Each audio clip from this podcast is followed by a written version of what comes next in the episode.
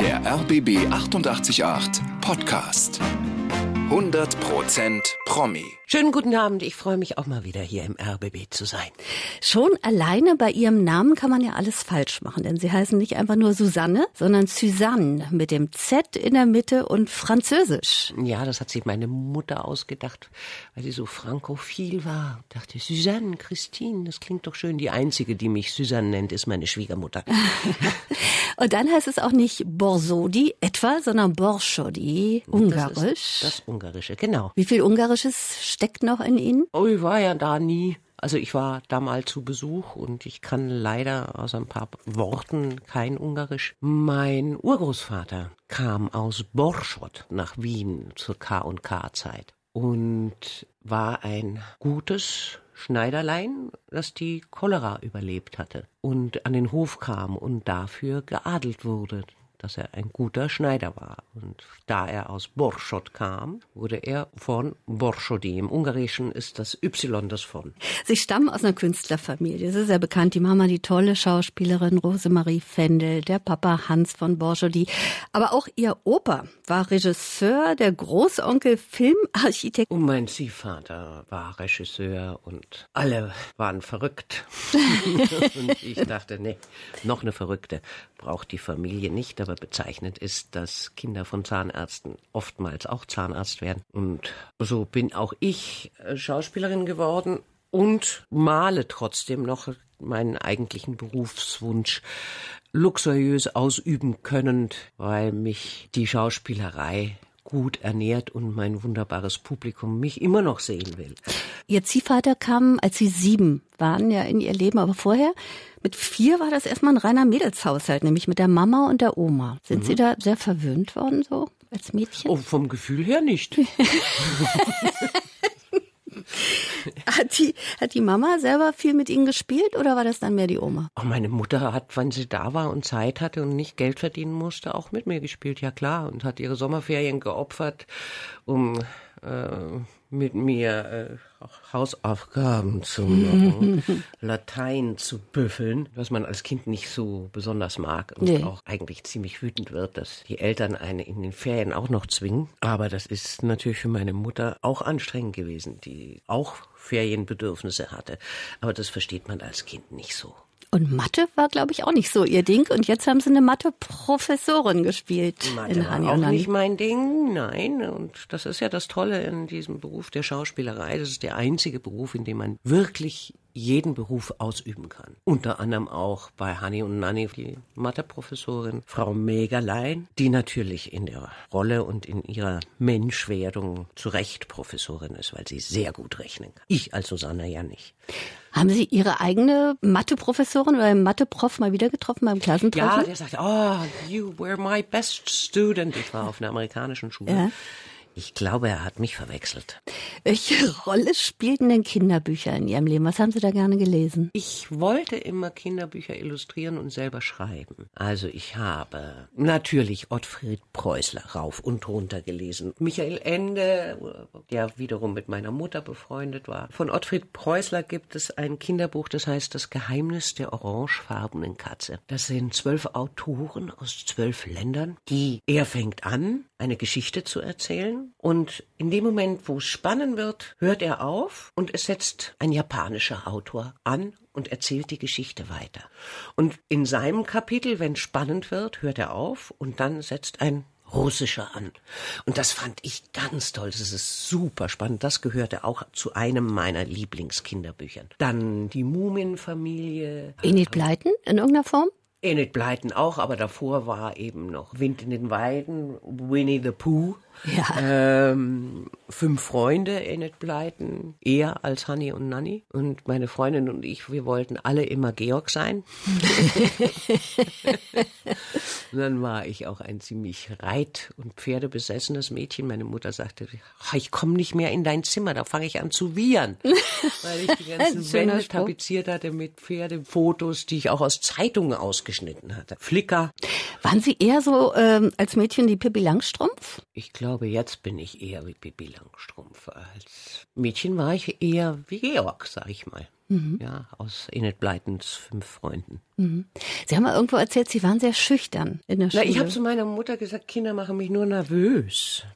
Und schüchtern war ich nicht, war nur über die Nervösi Nervosität, nochmal, schüchtern war ich nicht, ich war nur über die Nervosität äh, kontaktscheu und dann natürlich in der Pubertät äh, vorschriftsmäßig sauer auf e egal was, das äh, Buch falsch liegt, weil äh, man nicht verstanden wird oder mit dem dazugehörigen verdrehenden Augen nach oben. Und da war auch die Zeit, wo Sie den Jungs Nummern und Codes gegeben haben. In unseren Tagebüchern oder in unseren Geheimcodes. 36 hat mich angesehen. Ja, 42 hat auch zu mir. So in der Richtung. Ja. Sehr äh, kindlich noch. Und als Kind haben Sie auch schon vor der Kamera gestanden mit Ihrer Mama, aber das war noch nicht so der Klickeffekt, wo Sie gesagt haben, ich werde jetzt auch Schauspieler. Ja, ich wollte es ja nicht werden. Nee, nee, eben. Ja, meine Mutter, dann meine Großmutter im Krankenhaus wegen offenem Bein und meine Mutter arbeiten müssen. Äh, was macht man mit dem Kind? Dann nimmt man es mit und dann guckt man, dass man das Kind beschäftigt kriegt, gleichzeitig seinen Text kann, auf den Regisseur hört, äh, guckt, dass das Kind nicht im Weg steht und äh, dann äh, gibt es eine kleine Rolle. Susanne sagt doch mal den Satz. Den habe ich zweimal gesagt. Beim dritten Mal wollte ich nicht mehr. das war mir zu blöd. Da war ich vier oder fünf. Mhm. So. Ihr Herz schlug tatsächlich für die Malerei. Mhm.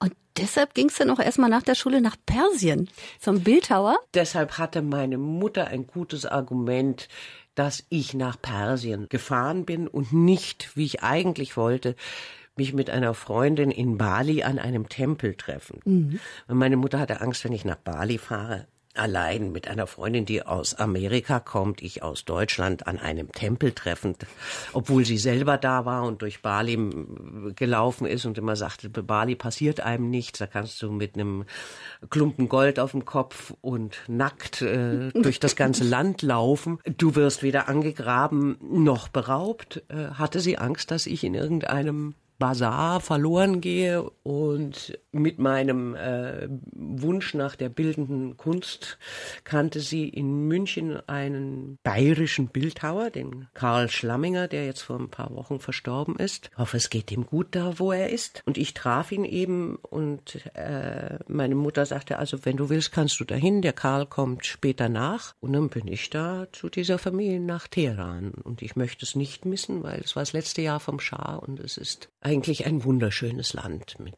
sehr gebildeten, äh, kultivierten Menschen gewesen, was ich kennengelernt habe, mit einer sehr schönen Sprache, einem sehr alten und sehr intensiven Kunstverständnis. Sie haben schon mehrfach so einige Weisheiten zitiert, die teilweise, glaube ich, auch von Ihrer Mama kommen.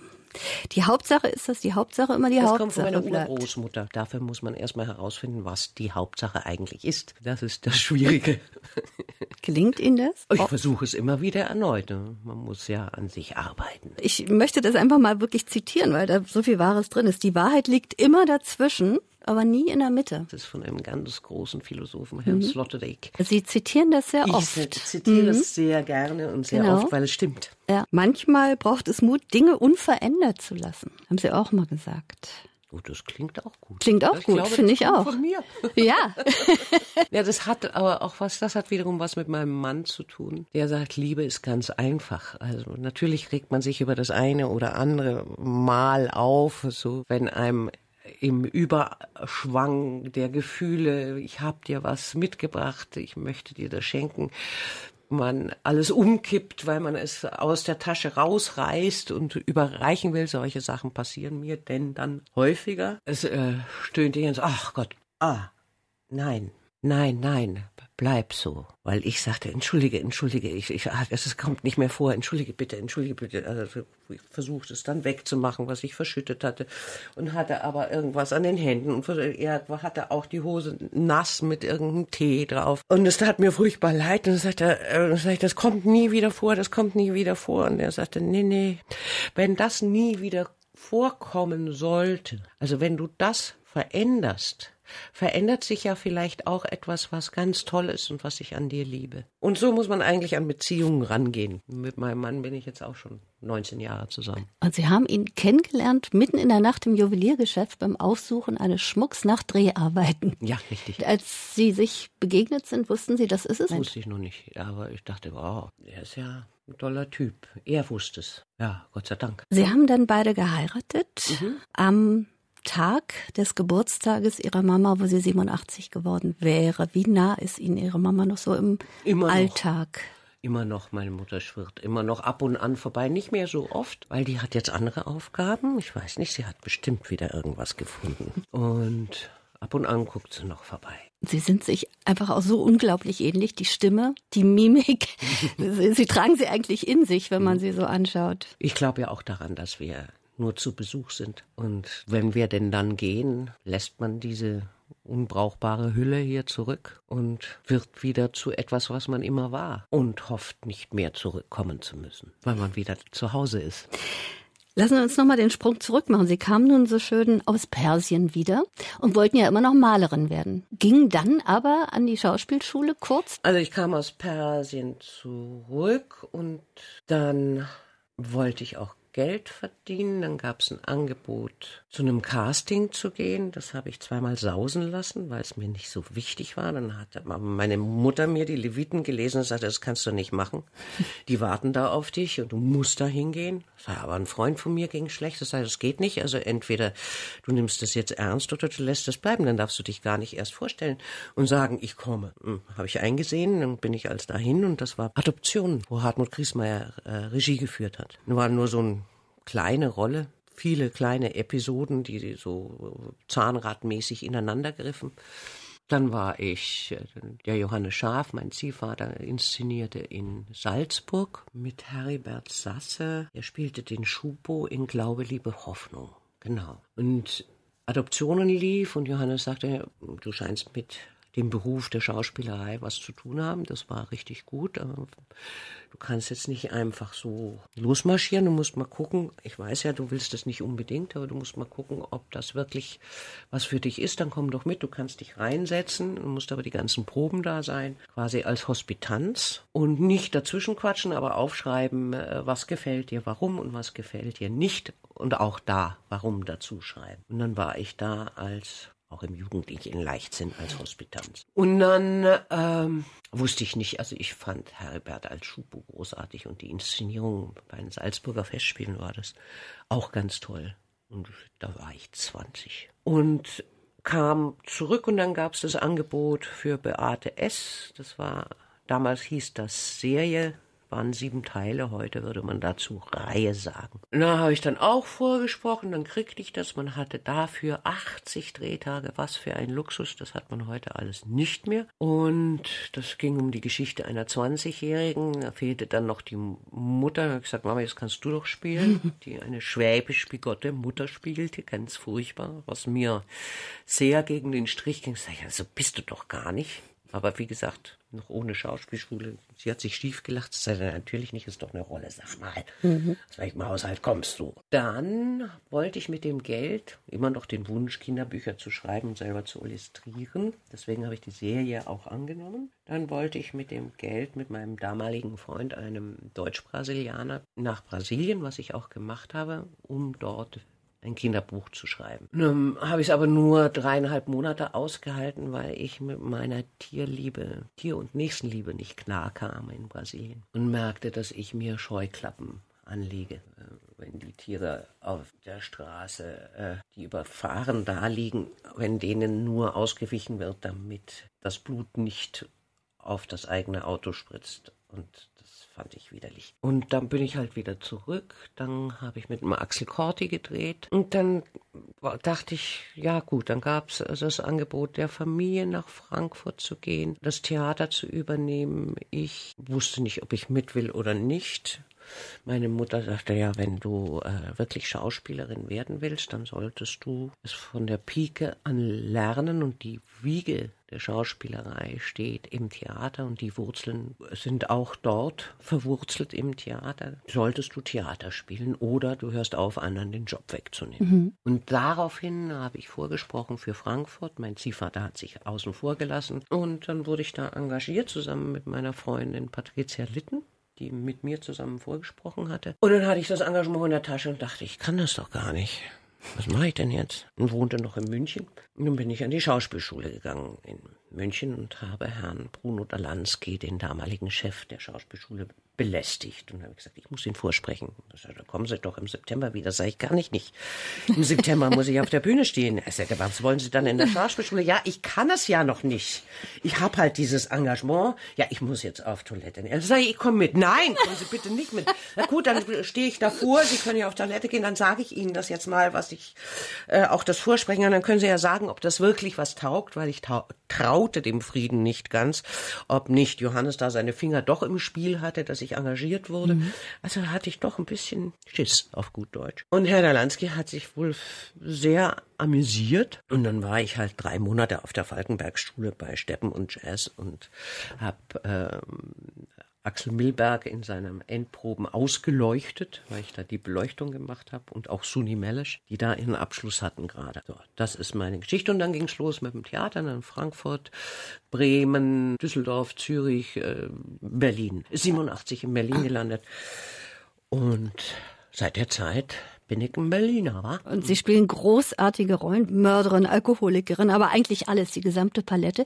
Aber Sie wollten immer eine Zauberin spielen bei Harry Potter. Wieso das denn? Ich mag überhaupt Geschichten, die anders ausgehen, als ich vermute. Mhm. Also ich lasse mich gerne überraschen. Und Harry Potter habe ich entdeckt, bevor überhaupt der Harry Potter Hype aufkam in Deutschland, weil ich in London Freunde besucht hatte und immer durch Kinderbuchabteilungen streife. Und da lag so das erste Harry Potter Buch aus. Nehme dieses Harry Potter Buch in die Hand, start reading und hab's mitgenommen. Mhm. Und dann gab es noch eins und noch eins und dann habe ich mir so peu à peu, als die rauskamen, immer bestellt. Und dann ging es so mittendrin, ging es ja bei uns in der Übersetzung auch los. Und ich dachte, ach, da würde ich zu gern mitspielen, weil es so viele Parallelen auch gibt zur hiesigen Welt. Also nicht nur in der Zauberwelt, sondern auch in der Muggelwelt. Logisch, weil die Autorin, Lehrerin sich Dinge zusammengeholt hat, wie setze ich etwas, eine Fabel eigentlich. Mhm hat entstehen lassen, wie es um Zusammenhang, um Freundschaft, um äh, Möglichkeiten geht, Dinge zu verändern, wo einem als Nicht-Zauberer die Hände gebunden sind, aber gleichzeitig natürlich alles auch mit größerer Gefahr. Je mehr Macht du hast, desto sorgsamer musst du damit umgehen, was du halt so lernst. Also fand ich super. Dachte aber mal, so Besenreiten fände ich auch gut. Was für ein Glück, dass ich da mitspielen durfte bei der kleinen Hexe. Ich habe mich so gefreut und ich habe so gebankt, weil ich zu dem Zeitpunkt, als das Angebot kam, war ich auf Tournee unterwegs mit einem äh, Stück vom Renaissance-Theater hier in Berlin, äh, der letzte Vorhang, der eine oder andere wird es vielleicht gesehen haben. Und ich dachte, ach, da gibt's mal eine Lücke hier und dann gibt's da noch eine Lücke innerhalb des Tourneeplans, quer durch Deutschland. Hoffentlich klappt das. Hoffentlich klappt das. Es sind ja nicht so viele Drehtage wie die kleine Hexe, aber immerhin zwölf Drehtage und das muss ja irgendwie untergebracht werden. Und dann hat meine Agentur äh, sehr äh, gekämpft und auch Klausen und Pütz, die Produzentenfirma, die auch sagte, nee, das versuchen wir doch alles möglich zu machen, dass das funktioniert, dass sie mitmachen können. Und das hat geklappt, aber nur weil ich nach der Vorstellung, egal wo ich gerade war, einen Fahrer vor der Tür am Bühneneingang hatte, wo ich zwar umgezogen, aber noch nicht abgeschminkt äh, ins Auto gesprungen bin nach der Vorstellung, mich im Auto abgeschminkt, kurz versucht habe querzulegen, manchmal ging es so zwei Stunden, manchmal auch drei Stunden durch die Nacht, äh, zum Hotel, dann da nochmal versuchen, ein bisschen Schlaf zu kriegen, um dann um drei, vier Uhr aufzustehen, in die Maske zu hüpfen. Und meine tolle Maskenbildnerin Katrin Westerhausen zu treffen, die auch sehr früh aufstehen musste, um mir eine Silikonnase anzukleben, fünf Warzen anzukleben, Haare in die Augenbrauen reinzukleben mit viel bunter Farbe mein Gesicht lebendig zu machen, dass die Nase auch aussieht, als gehört sie zu mir. Perücke aufsetzen, Kostüm anziehen, fünf Hüte, fünf, fünf Röcke, zwei Jäckchen, ein dünnes Jäckchen und einen großen Mantel und ganz viel anderes Zeug, was man dann auch noch anhatte. Und das Ganze dauerte fast drei Stunden. Und auch noch ein falsches Gebiss. Sie haben ja auch andere so, Zähne ja. drin. Und Katrin hat gesagt, komm, also, als wir so die ersten Nasenproben hatten, ähm, sagten wir beide, das geht gar nicht. Du kannst, kannst mit deinen Zähnen da nicht die Hexe spielen. Zwar die Lippen schwarz gefärbt und auch versucht, die Zähne schwarz zu machen, aber die waren zu gerade. Und dann war ich noch bei meinem Zahnarzt in München, der hat dann einen Abdruck gemacht den ich dann der Katrin geschickt habe, also der Maskenbildnerin, die dann wieder so Schienen draus gebastelt hat und drauf rumgebastelt hat äh, und die auch eingefärbt hat, die ich mir reindrücken konnte, damit das äh, schön fies aussieht. Das letzte Mal, als Sie hier waren, das ist schon eine ganze Weile her, das war 2018. Seither ist viel passiert. Wie haben Sie denn für sich ganz persönlich diese zweieinhalb Jahre Pandemie erlebt? Ich habe sehr viele neue Kochrezepte gelernt, mhm. einfach bedingt durch, dass man irgendwo hin kann. Und ich koche sowieso gerne. Dann sollte in dem ersten äh, Corona-Jahr 2020 sollte ja der Film Süßer Rausch schon gedreht werden. Eben. Den wir dann letztes Jahr 2021 gedreht haben. Was von Vorteil war, war, dass da wirklich Corona noch herrschte, man sich aber vom Filmteam und allen rundherum schon so schlau gemacht hatte, dass man einen fast reibungslosen Ablauf hinbekommen hat mit morgendlichen Testungen, dass wir in Italien drehen konnten und schon vorab, zwei Wochen vorab, vor Ort waren und dort Kostüm- und Maskenprobe hatten, äh, Leseproben hatten, uns kennenlernen konnten, äh, nochmal übers Drehbuch reden. Äh, das war ganz toll. Also es war ein bisschen äh, jetzt nicht wie Landschulheim, es waren schon richtige Hotels, aber es war durchaus äh, ein Belagerungszustand, in dem man sich befand und äh, selbst welcher Belagerungszustand hat dem Film als solches dieser großen, schrecklichen Familie äh, gut getan. Denn jetzt können wir sie in einem Zweiteiler erleben. Familiendrama im ZDF, Süßer Rausch, die Familie. War das am Anfang bei Ihnen auch so? Ich hatte gerade die äh, Doris Dörre hier bei mir und die hat erzählt, dass sie für Freibad tatsächlich erstmal on Line äh, proben mussten. War das bei Ihnen ganz am Anfang auch noch so oder konnten Sie direkt, wie Sie eben gerade beschrieben haben, schon in diesem Schullandheim miteinander proben? Nee, das war so, dass wir wirklich, wir sind dorthin nach Passano del Grappa, mhm. ein schöner kleiner Ort. Zum Teil kommt er auch vor im Film. Und dann saßen wir halt miteinander aufgeteilt in zwei Hotels und man traf sich in dem einen zur Leseprobe und dem anderen zur Kostümprobe und oder zur Maskenprobe mit der Perücke, die dann geschnitten wurde und also das war ein Glücksfall in dem Fall. In dem Film, da geht es ja vorwiegend, also natürlich auch um alles andere, aber vorwiegend um drei ganz starke Frauen, die alle so die Würfel in der Hand haben. Es ist einmal Leslie Morton, Desiree Nosbusch und sie. Ja. Nehmen Sie uns mal kurz mit in die Geschichte. Wo fange ich an? Also es sind Lügen und Geheimnisse. Jeder hat einen, äh, eine große Familie, vier Menschen, die sich kennengelernt haben mit Anfang 20. Das ähm, Sven Erich Bechtolf, mein erster Ehemann, der dann mit seiner Zwillingsschwester Leslie Morton und seinem besten Freund Rainer Bock mich äh, überredet haben, einen Teil der Weinstöcke, die mir als Winzertochter zustehen, für seine Firma äh, zur Verfügung zu stellen. Und den habe ich dann auch noch geheiratet. Mhm. So, diese diese Grundkonstellation ist ungefähr 40 Jahre her. Diese Leute haben sich dann vermehrt. Ich als Konstanze nicht. Habe mich mittlerweile scheiden lassen von dem ersten Ehemann und dem besten Freund geheiratet. Mein erster Ehemann hat äh, Desiree Nosbusch, seine PR-Chefin, geheiratet, mit der er ein Verhältnis hatte. Die hat wiederum zwei Kinder, wovon eine drogensüchtig ist. Äh, seine Zwillingsschwester hat einen Sohn, dem sie nie sagt, äh, wer sein Vater ist, der, dessen größtes Problem ist, das nicht zu wissen. Äh, sie war Alkoholikerin, Leslie Morton war Alkoholikerin, ist mittlerweile trocken und dann kommt Herr also nicht Leslie Morton natürlich, also ich sage jetzt nur, damit ja, der Zuhörer irgendwie ein Bild vor Augen hat, ja. wenn man die Kollegen kennt die wiederum von Jörg Schüttauf, äh, einem äh, ehemaligen Richter, äh, konsultiert wird, damit sie ihn vom Alkohol wegbringt. Also es geht drunter und drüber und sie sind alle, sind sie irgendwie alkoholkrank, alle sind sie unsympathisch. Irgendwie haben die alle eine Masche am Laufen, hat man so den ja, Eindruck, ne? Aber man kann wie, wenn man, also es ist dieser Film, wir hoffen ja auf Teil 3 und 4, mhm. mhm. mit diesem wunderbaren Autor, der es geschafft hat, da eine, ein, ein Sittenbild von sehr reichen, verkommenen Leuten so lustig zu gestalten mit diesen ganzen Dramen, dass man wirklich nicht aufhören kann zu gucken.